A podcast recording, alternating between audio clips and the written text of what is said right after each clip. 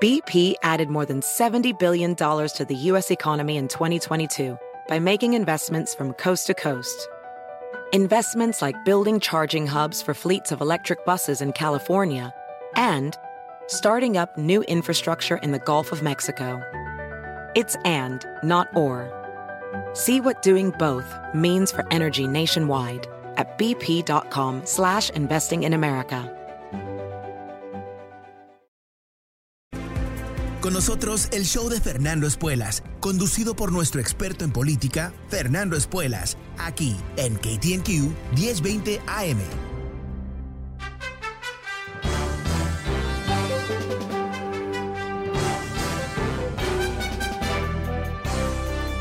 Hola, ¿cómo estás? Soy Fernando Espuelas desde Washington. Muy buenas tardes, gracias por acompañarme. Estamos terminando la semana juntos eh, con un programa de tema libre toda esta semana y la próxima, abriendo los micrófonos, recibiendo tus llamadas, escuchando tu punto de vista. El número es 844-410 y es bien 10.20, mientras que el Congreso no está aquí en Washington. Estamos uh, cambiando un poco el formato, 844-410 si quieres participar de esta conversación. Pero antes de ir a las líneas, te quiero contar algo que me fascinó esto, porque para mí... Eh, eh, no es que siempre sé lo que hay que hacer y qué es correcto y no correcto, pero tengo una cierta uh, estructura para pensar las cosas y trato de no guiarme por ideología, por filosofía inclusive, sino por los hechos, ¿no? Y siempre te he contado de mi, modelito así representativo, simbólico de 2 más 2 es 4, ¿no? Es, hay ciertas cosas que se pueden, uh, bueno, puedes percibir su realidad uh, orgánica, natural, a través de pensarlo y evaluar los datos. Y te cuento esto porque eh, un nuevo estudio económico muestra que literalmente eh, el Partido Republicano y sus filosofías y sus uh, pavores, sus, sus eh, paranoias y todo el resto, eh, no opera uh, en un plano de lógica y racionalidad, sino opera de uh, feelings, de sentimientos, de creencias. ¿no? Es, es casi como uno pensaría que funciona una religión donde nunca hay que comprobar nada, nunca hay que ah, comprobar los hechos de esa religión, es creencia, es fe y todo el resto, ¿no? Te cuento esto porque un nuevo estudio muestra que el esfuerzo de los gobernadores republicanos de este país, de los, de los cuales hay 26, a 25 de esos gobernadores decidieron meses atrás recortar los beneficios de desempleo y otros beneficios que venían del gobierno federal, porque decían que esto estaba generando desempleo. Y la razón es porque estos estados, que son estados republicanos, dicho de otra manera, son los estados más pobres de Estados Unidos en general. ¿Y, ¿Y por qué son pobres? No porque no hay gente rica en esos estados, sino porque la riqueza está completamente comprimida en pequeños grupos, relativamente hablando, y los trabajadores ganan menos, más pobres. Y estos gobernadores se convencieron que ahora que los trabajadores tenían este apoyo del gobierno, no querían volver a trabajar, no querían trabajar por menos de lo que recibían del gobierno. Dicho de otra manera, nunca se les ocurrió la idea de que quizás hay que pagarle más a la gente, que hay que ser competitivo con los sueldos. No, hay que recortarle los beneficios y si le recortamos los beneficios, desesperados van a ir a trabajar. Y, si lo piensas, ¿no? Qué linda filosofía, ¿verdad? En mediados de una pandemia, en mediados de una crisis económica, tu primer instinto es que la gente es vaga, que no quiere trabajar, ¿no? Tu primer instinto no es pensar en un, mercado abierto, que a ellos les encanta hablar del mercado abierto mientras que cocinan todas las cosas para los más ricos, pero en fin, eh, consistencia no es su fortaleza como partido. Pero en un mercado libre, eh, la gente puede trabajar, no trabajar, puede decidir entre diferentes empleos y si tú quieres competir para, el, para trabajadores, ¿qué vas a tener que hacer? Bueno, vas a tener que pagarles un sueldo competitivo. O sea, así de fácil. Ah, un, un, pequeño negocio que vende helados en Carolina del Norte, esto se reportó hace dos meses atrás, no conseguía trabajadores pagando 9 dólares la hora. No conseguían. Entonces, ¿qué hicieron? Les ofrecieron 15 dólares la hora. ¿Y qué pasó? Se rellenaron de trabajadores altamente motivados. Y ahora está ganando mucho más dinero porque tiene trabajadores confiables que atienden bien a los a, los clientes y todo el resto. Esto es bastante básico, ¿no? Pero, pero muchas de estas empresitas en el sur y todo eso están basadas en un modelo de explotación de trabajadores. Entonces, estos gobernadores, pensando, ah, los vagos, ¿no? los mugrientos trabajadores no quieren trabajar por poca plata, entonces le vamos a quitar el apoyo económico. Ok, ¿qué pasó en esos estados? ¿Qué pasó en esos estados? El empleo no creció por encima de cómo creció en los estados donde se seguía ayudando a los trabajadores. Pero ocurrió algo muy obvio, si lo hubieran calculado, 2 más 2 siempre es 4, el consumo total de esos estados bajó. Quiere decir que ellos quitaron el incentivo económico, el, el apoyo económico para sus propias economías achicaron la oportunidad económica de su propio Estado porque le quitaron poder de compra a los trabajadores que no tenían empleo. Entonces, literalmente lograron lo opuesto de lo que decían que querer, lograr, pero generaron tremendo, tremendo daño en las vidas de estas personas. ¿No? les quitaron comida, les quitaron la posibilidad de pagar sus ah, facturas, quizás ah, de comprarle un par de zapatos a los hijos. Eso es lo que hicieron, eso es lo que lograron, crearon más miseria. Ahora, eh, no van a aprender nada, ¿no? Porque son incapaces de aprender con nueva información. Si la información que reciben eh, no coincide con sus creencias, con sus feelings, no lo aceptan, ¿no? Pero ahí, ahí es lo que tenemos. Eh, un, partido que tiene en su alma maldad, ¿no? En su alma eh, la idea que los inmigrantes son ah, una basura, que los gays son marcianos, que las mujeres no, son dignas de controlar su propio cuerpo, que los trabajadores son en realidad vagos, que hay que básicamente eh, forzarlos a través del hambre a trabajar por poca plata. O sea, son cosas que uno dice, pero ¿cómo puede ser que esta gente llegue a ser gobernadores de estados? ¿no? Qué, pobreza de los votantes a cierto nivel. Pero, pero mira, eh, ¿qué está pasando ahora en ah, Mississippi? En Mississippi el gobernador está empeñado, enfocado en asegurarse que no haya mandatos de mascarillas. Mientras tanto, no hay camas para niños que se han enfermado con COVID. O sea, lo que podría proteger niños, este tipo está en contra. Mientras tanto, el resultado actual de su actitud y su mala política es que no hay camas para niños en su, en su estado. Uno diría, ¿verdad? Eh, al menos que es un necio, que ve este resultado de su política y cambia. Cambia. Dice, no, me equivoqué, ups, un tremendo error. Adelante con las mascarillas, adelante con lo que sea. No. A Abbott, el, siniestro gobernador de Texas, que estuvo ahí como un loco eh, demandando a los distritos escolares, yendo a las cortes, eh, diciendo que le va a quitar dinero a las escuelas, si tienen el tremendo eh, locura de decirle que a los niños que tienen y a, los maestros y a los staffers que necesitan una mascarilla, se enfermó, como te conté el otro día. Tiene COVID. Le han dado todo el medicamento habido y por haber. Le dieron la tercera dosis de la vacuna encima. ¿Y, te parece que él ha salido a decirle a, Texas que me equivoqué y no, no, eh, en realidad no usar una máscara fue un tremendo error? No, no, eh, publicó una notita, un video por ahí diciendo estoy bien, estoy recibiendo medicamento, todo el Estado está bien, ¿no? Porque obvio, ¿no? Todo el mundo, me imagino, tremendamente preocupado que este tarado, que no es un tarado, este siniestro cínico, eh, no esté comandando las cosas. Uh, no, debe ser terrible, porque obviamente él toma grandes decisiones, buenísimas decisiones que realmente protegen a la gente. No, es, es algo que... Hay, un concepto, ah, prometo que voy, a las líneas inmediatamente, pero eh, hay un concepto eh, cuando se analiza países, eh, hay un concepto que se llama dumb country. Smart country, dumb country. Smart, dumb. ¿no? Hay países que hacen las cosas bien, no que nunca se equivocan, pero hacen las cosas bien, manejan sus gobiernos con racionalidad, toman medidas y dicen, esto va a beneficiar a 5 millones de personas y va a perjudicar a 10 mil. Ok, adelante, ¿no?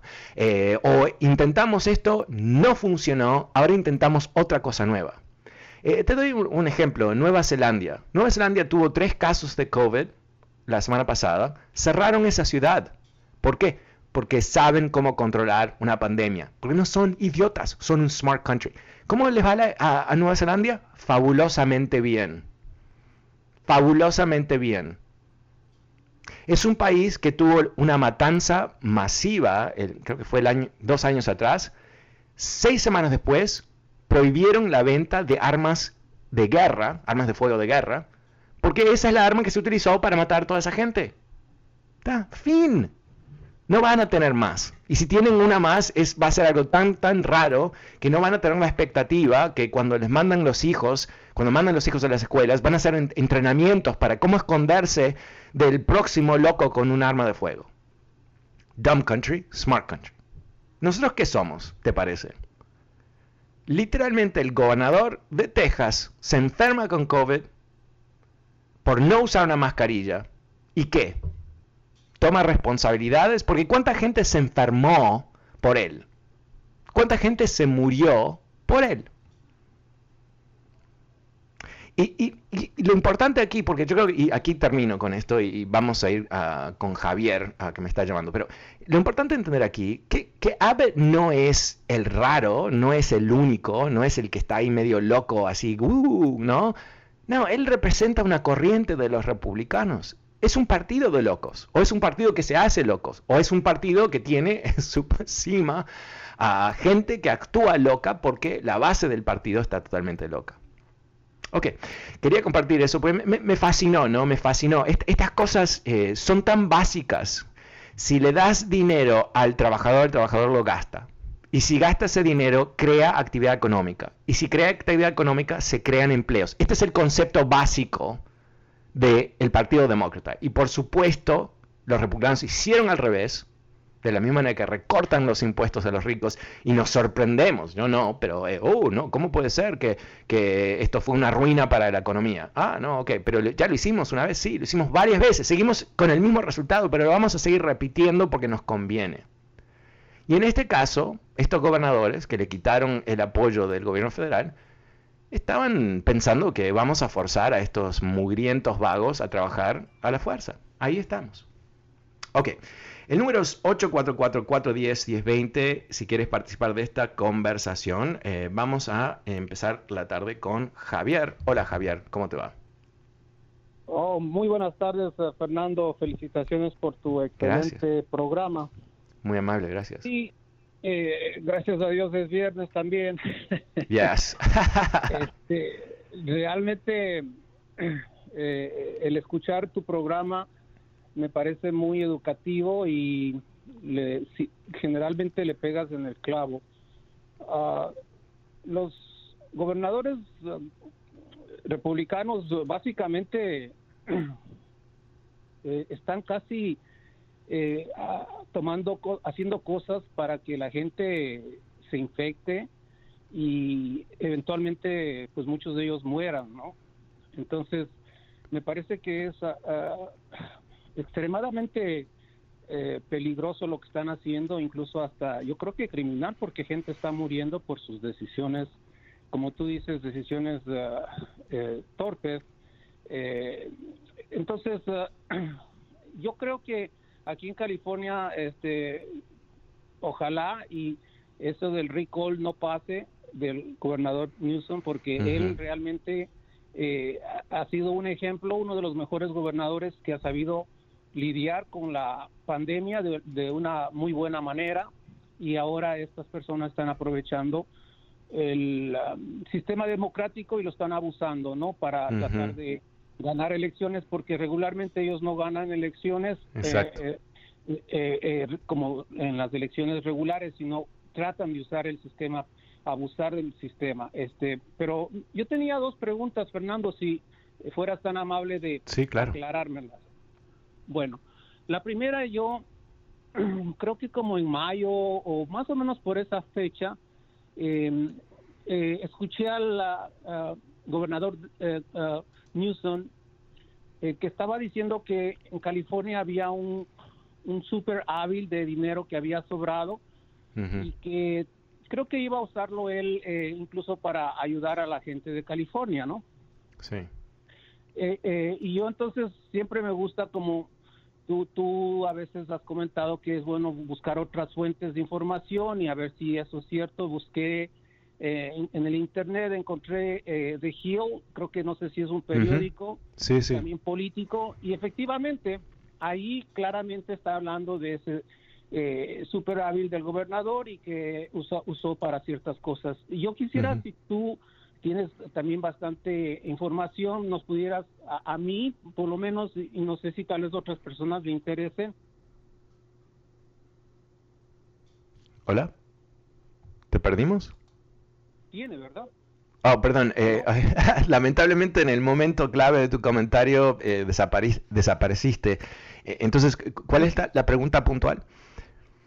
Sí, la pregunta puntual es que si es cierto que el gobernador aquí en California eh, por su forma de actuar y todo, ha, logrado tener un superávit. Y la otra pregunta también, Fernando, si no es mucha molestia, es de que eh, si esta situación que pasó en Afganistán la provocó en cierta manera el presidente Trump, ya que parece que él hizo tratos con el, eh, los talibanes.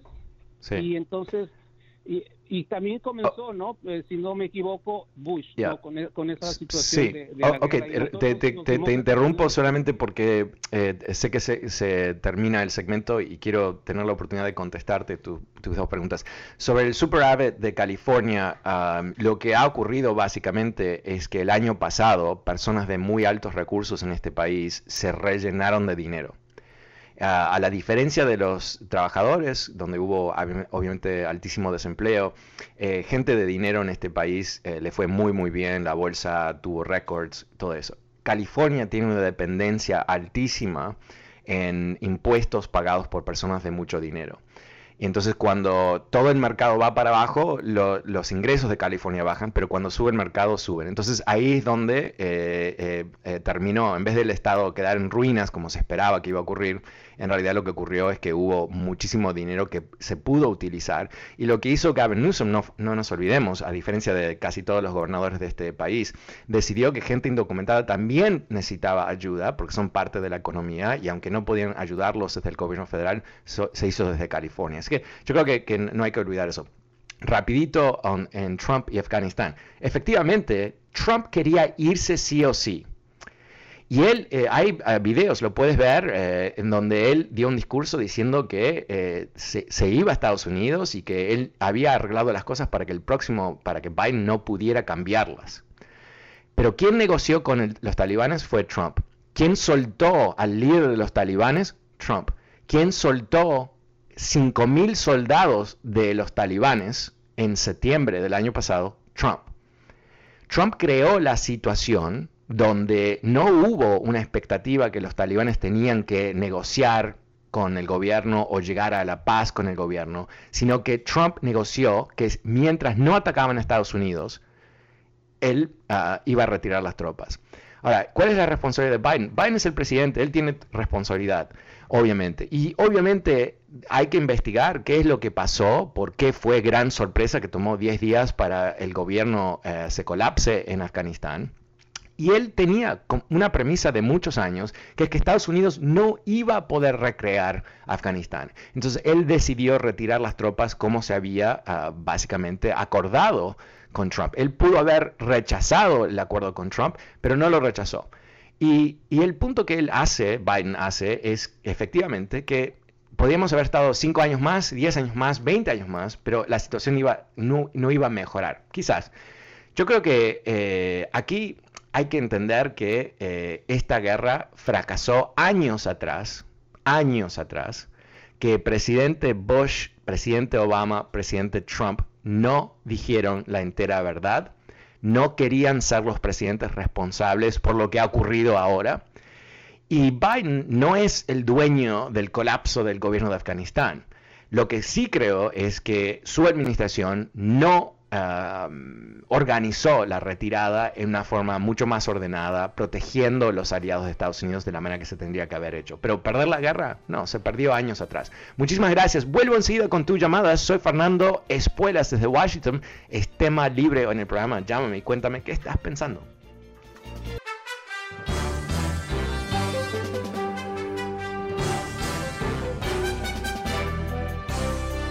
Hola, ¿cómo estás? Soy Fernando Espuelas desde Washington. Muy buenas tardes y gracias por acompañarme. Es tema libre o en el programa números 844-410-1020. También recordándote que este programa está disponible a través de podcast. Te puedes suscribir gratuitamente en Apple Podcasts y Spotify.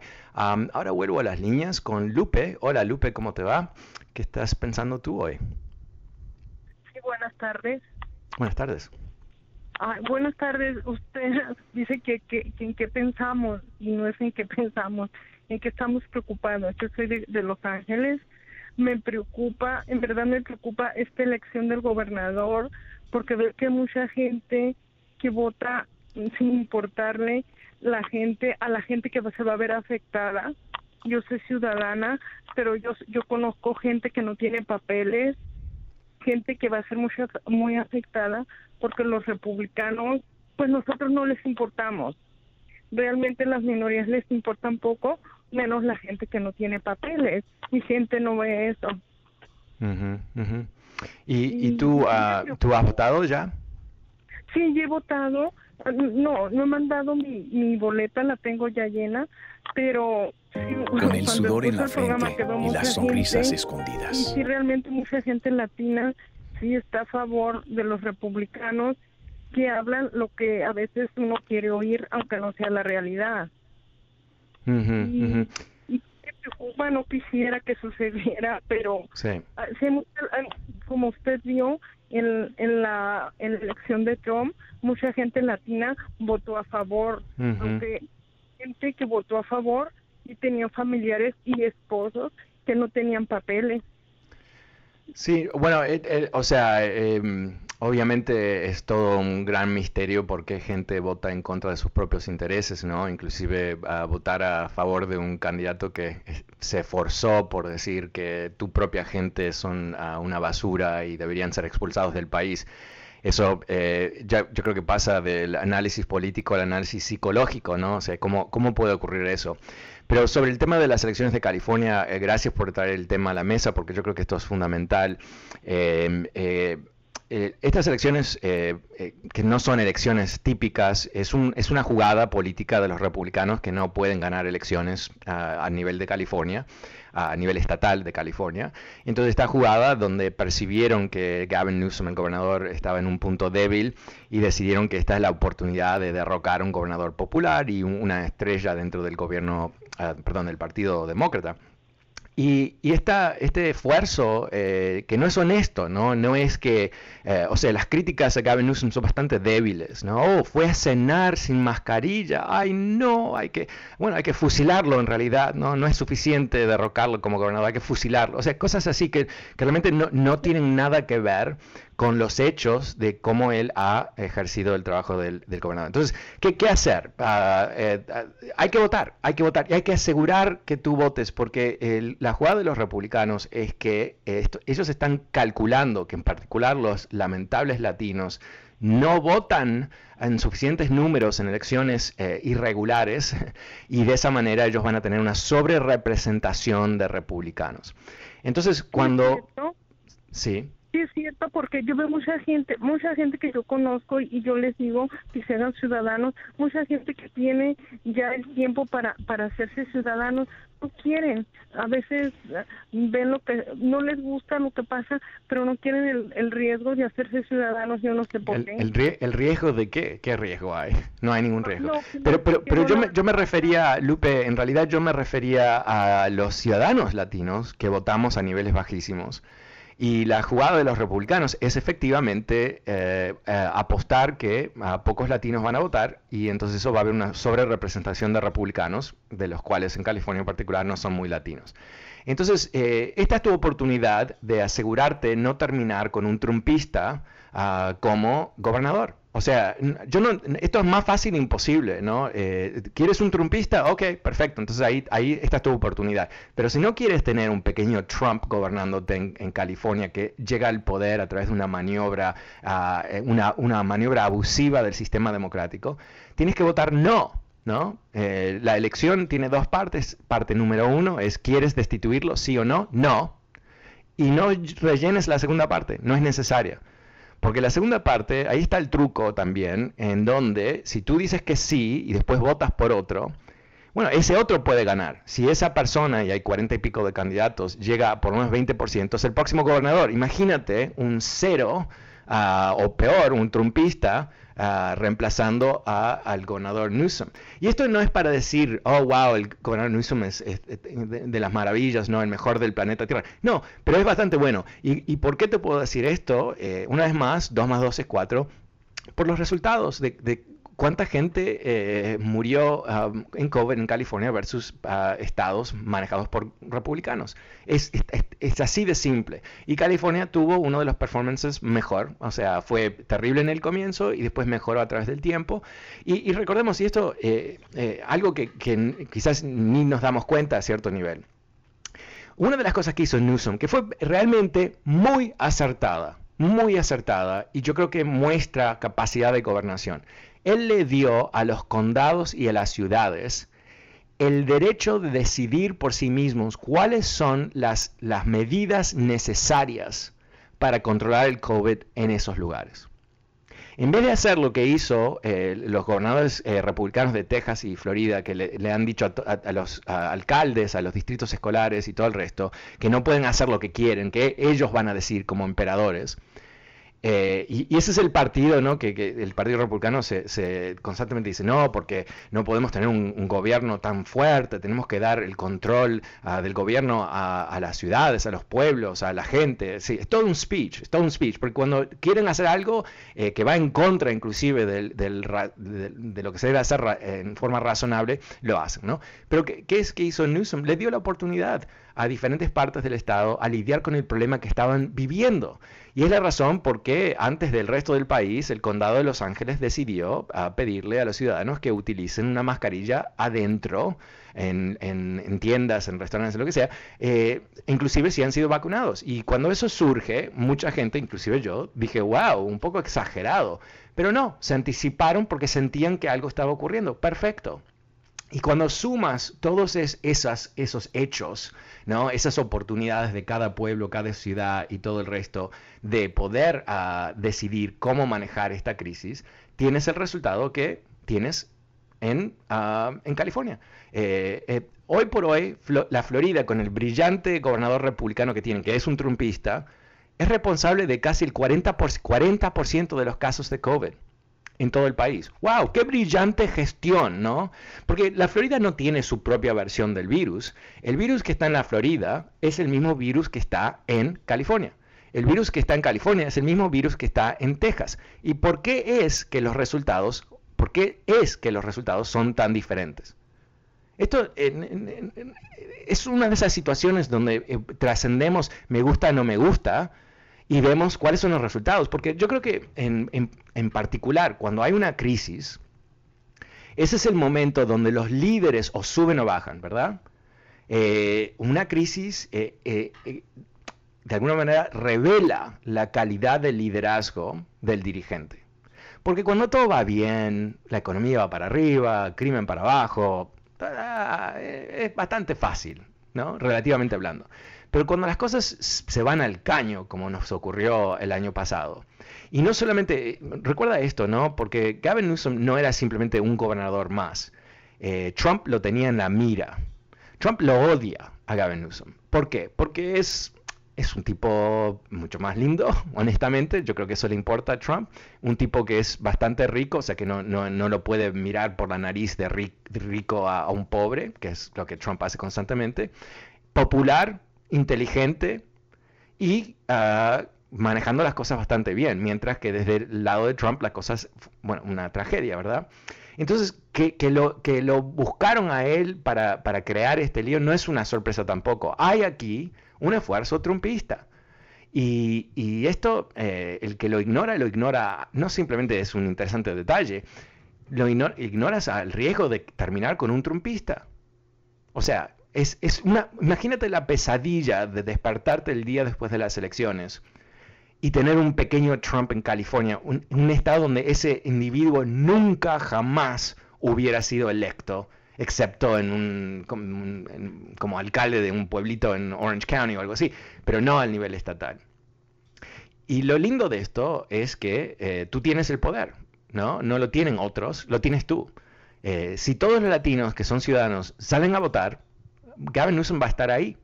Y toda esta payasada de los republicanos termina ahí como una payasada que costó millones y millones de dólares y ocupó muchísimo tiempo y, espacio inmediatos de una gran crisis.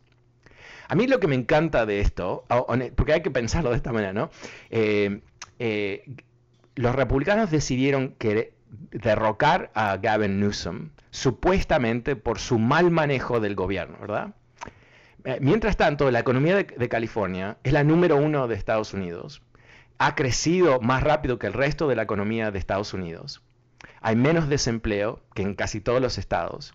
Y como te comenté, eh, el número de, enfermos y personas que, fallecieron más bajo en, proporción que casi cualquier otro estado. Mientras tanto, Donald Trump condena a más de 600.000 estadounidenses a su muerte miente cuántas veces sobre este asunto en sí mismo, olvídate el resto de las mentiras. Eh, se vacuna secretamente, eh, ahora no quiere eh, ayudar a vacunar a la gente porque no quiere que, eso beneficie a Biden. ¿Qué pasó? ¿Hubo un impeachment de Trump donde los republicanos lo salvaron a este gigante del liderazgo, a este hombre digno, a este gran presidente? Claro que lo salvaron. Imagínate. Vuelvo enseguida, soy Fernando Espuelas. Este es el último corte comercial del programa. Vuelvo enseguida con tus llamadas.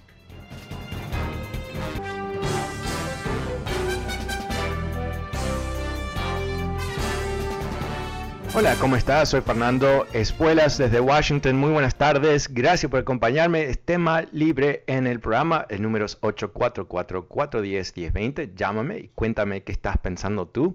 Eh, pasamos ahora con, a ver, con Jorge. Hola Jorge, buenas tardes, ¿cómo te va? Bien. Aló, Jorge. Hello. Jorge, estás al aire, ¿cómo te va? Muy bien, don Fernando. Mire. Qué bueno, me alegro. Me quería hacer yo un comentario bien cortito y breve. Así que como cada quien es libre de votar, ¿verdad? Por lo que por el partido que uno quiere, ¿verdad? Entonces, cada quien tiene derecho de opinar, de votar, de decidir por su vida, porque todavía tenemos el, el libre albedrillo y la libertad de expresión. Entonces, yo quisiera pues que todo el mundo pensara lo mismo, que pensáramos así igual con la vacuna. Por ejemplo, ahorita mucha gente ya se vacunó, está bien, me alegro, pues, le atiendan por su bienestar pero también que debían de respetar el derecho de los que no se quieren vacunar también, porque ahorita hay una guerra muy fea con los ya vacunados.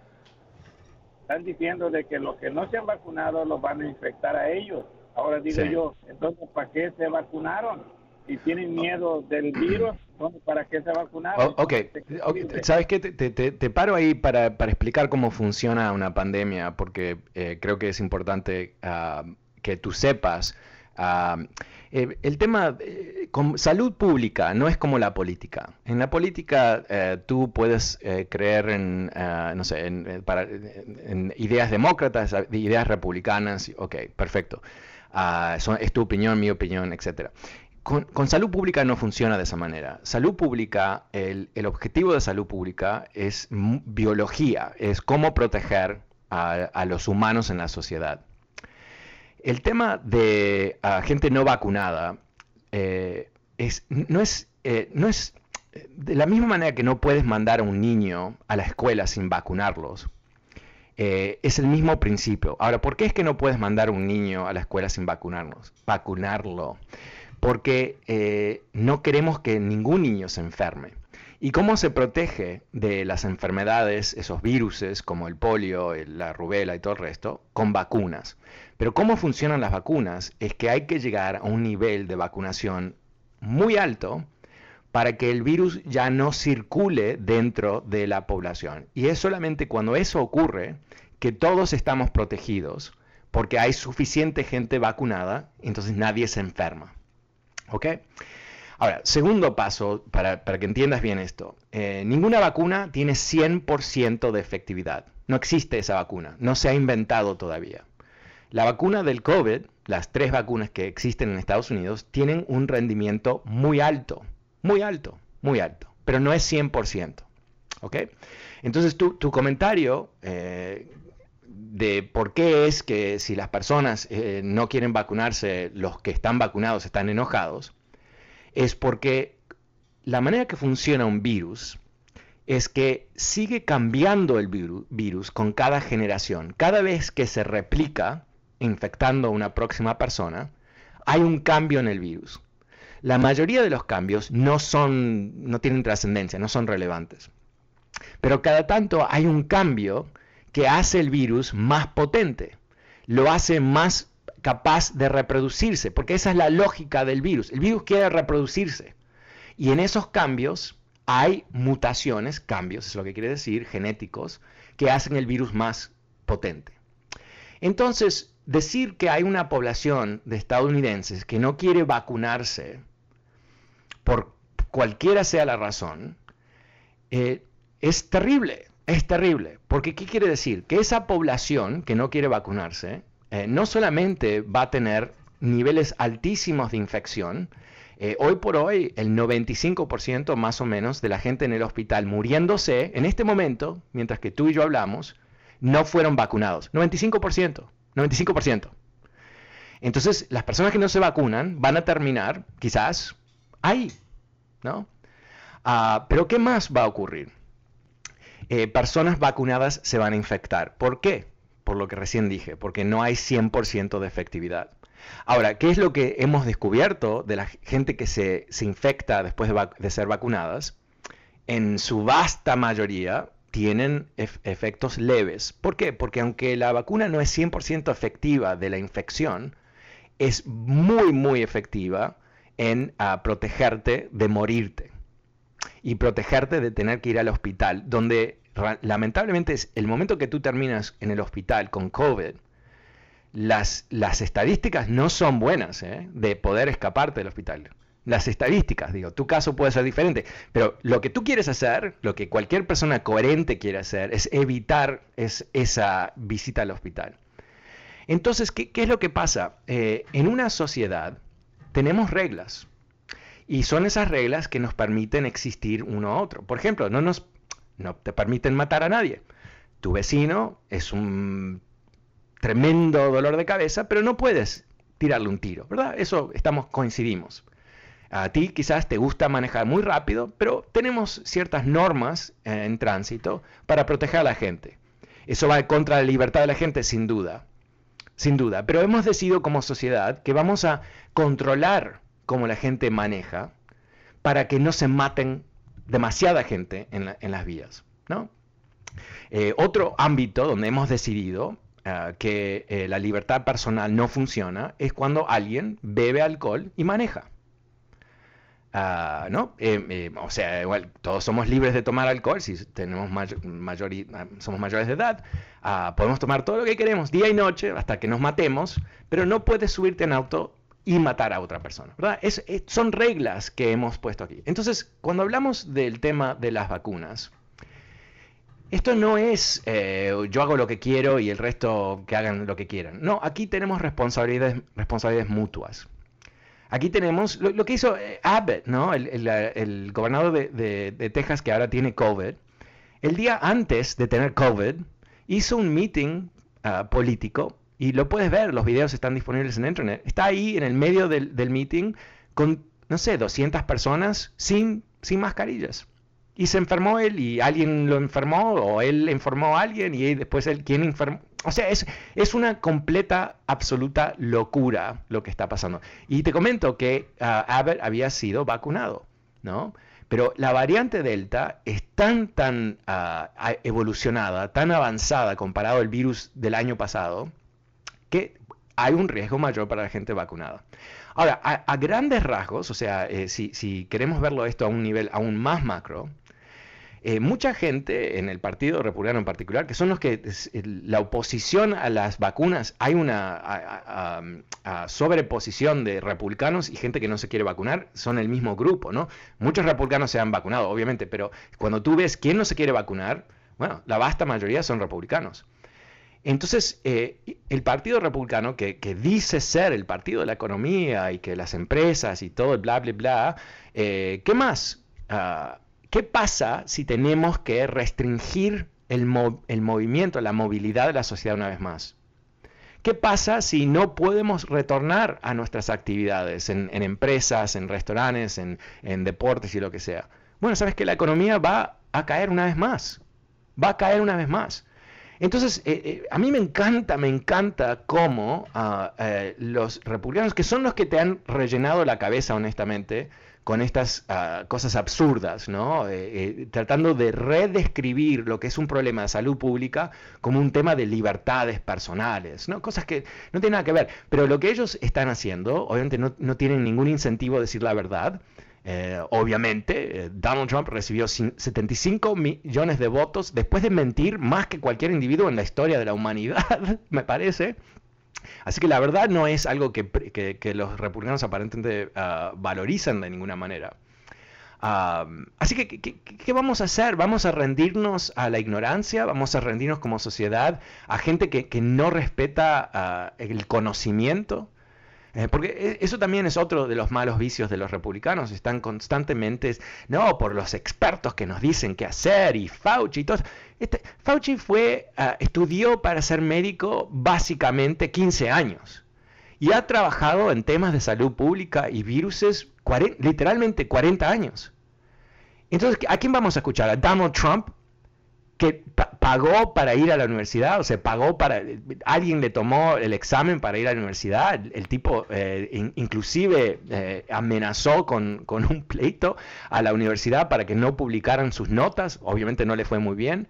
A e, ese tipo, eh, vamos a tomar consejos de ese individuo versus un, un super experto, el más respetado eh, experto de, de, tema de virus y pandemias. No, eh, la, falta de coherencia, la falta de, realidad ah, sobre cuál ah, operan los republicanos es, es, terrible, es terrible. Es como que eh, ellos han decidido ser idiotas, ¿no?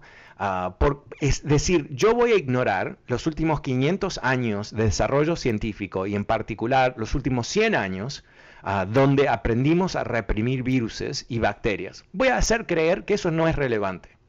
Ahora, lo, divertido de todo eso es que, ¿sabes qué? El gobernador Abbott de Texas, que ahora tiene COVID, no lo está atendiendo el curandero, no lo está eh, atendiendo un chamán, no vino un cura para curarlo con, una bendición, eh, ¿no? O sea, él, ¿dónde fue? Ah, fue a médico, fue a un médico. ahora, cuando él está enfermo, aparentemente estos mismos expertos que hay que ignorar porque son demócratas o yo qué sé, eh, eh, él está recibiendo atención de un médico. Oh, qué, irónico, qué irónico. Entonces, antes de la enfermedad, los médicos sabían nada y él sabía todo. Y ahora que se enfermó, eh, ahora él necesita atención médica, ¿no? ¿Por qué no llama a un escribano o un abogado, eh, quizás un ingeniero, ¿no? O, el, conductor de su coche oficial. O sea, cosas absurdas, ¿no? Cosas, pero te escucho a ti y, me da muchísima pena eh, porque tú eres parte de un grupo de millones de personas que no saben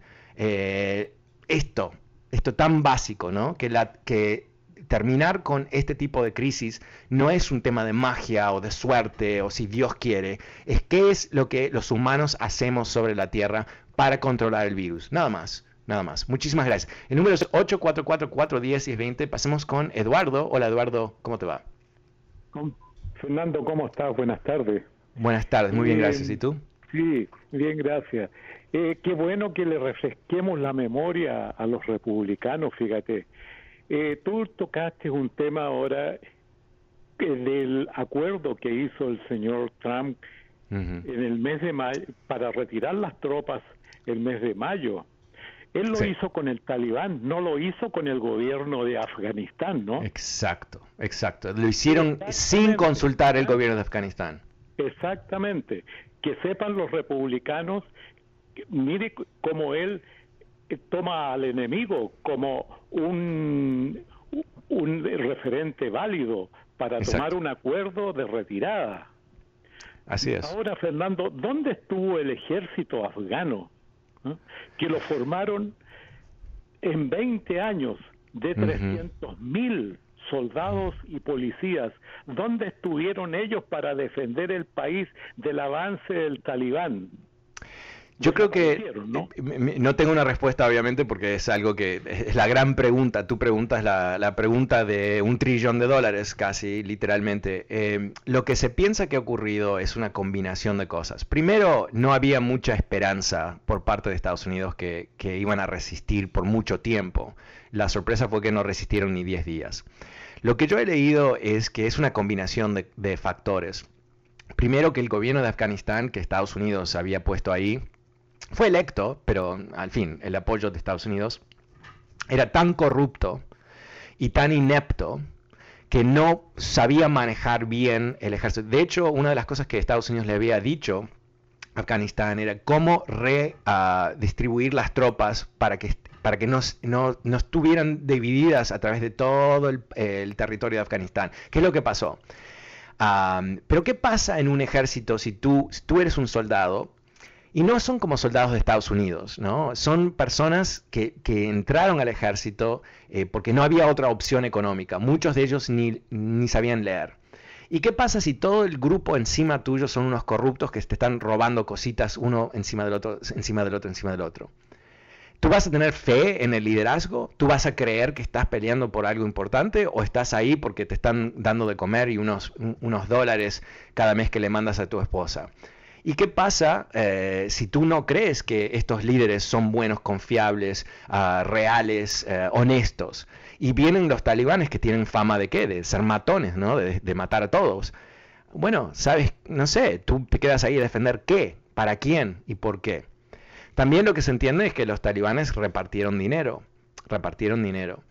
Entonces, eh, hay una combinación de cosas, ¿no? obviamente esta no es la respuesta, no es, hay muchos obviamente hay mucho misterio alrededor de todo esto, pero definitivamente eh, yo creo que lo más rescatable de todo esto, en vez de decir, bueno, los, los afganis no resistieron y todo eso, es pensar que ya eh, bajo la administración, administración de George W. Bush habían pensado que ya habían perdido la guerra pero no lo querían admitir porque hubiera sido un, fracaso titánico, ¿no? O sea, eh, eh, la guerra que se había ganado en el 2001 hasta tal punto que, eh, o en el 2002 mejor dicho, hasta tal punto que George W. Bush retiró las tropas para mandarlas a Irak, que obviamente ahora se entiende fue el desastre militar más grave de Estados Unidos en su historia. Entonces, por encima de eso, no querían reconocer que habían perdido la guerra. Entonces, eh, es, eh, es, muy, muy feo la, la, situación y no creo que nadie luce honestamente.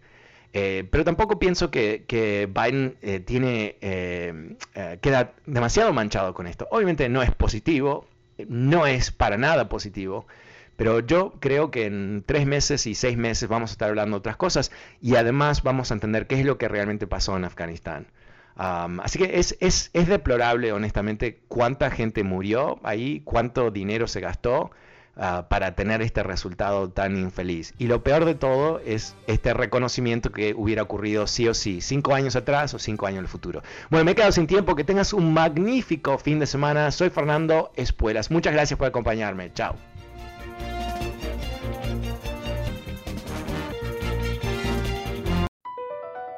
Across America, BP supports more than 275,000 jobs to keep energy flowing.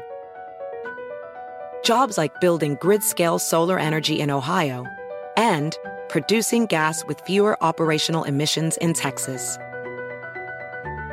It's and, not or. See what doing both means for energy nationwide at bp.com slash investing in America.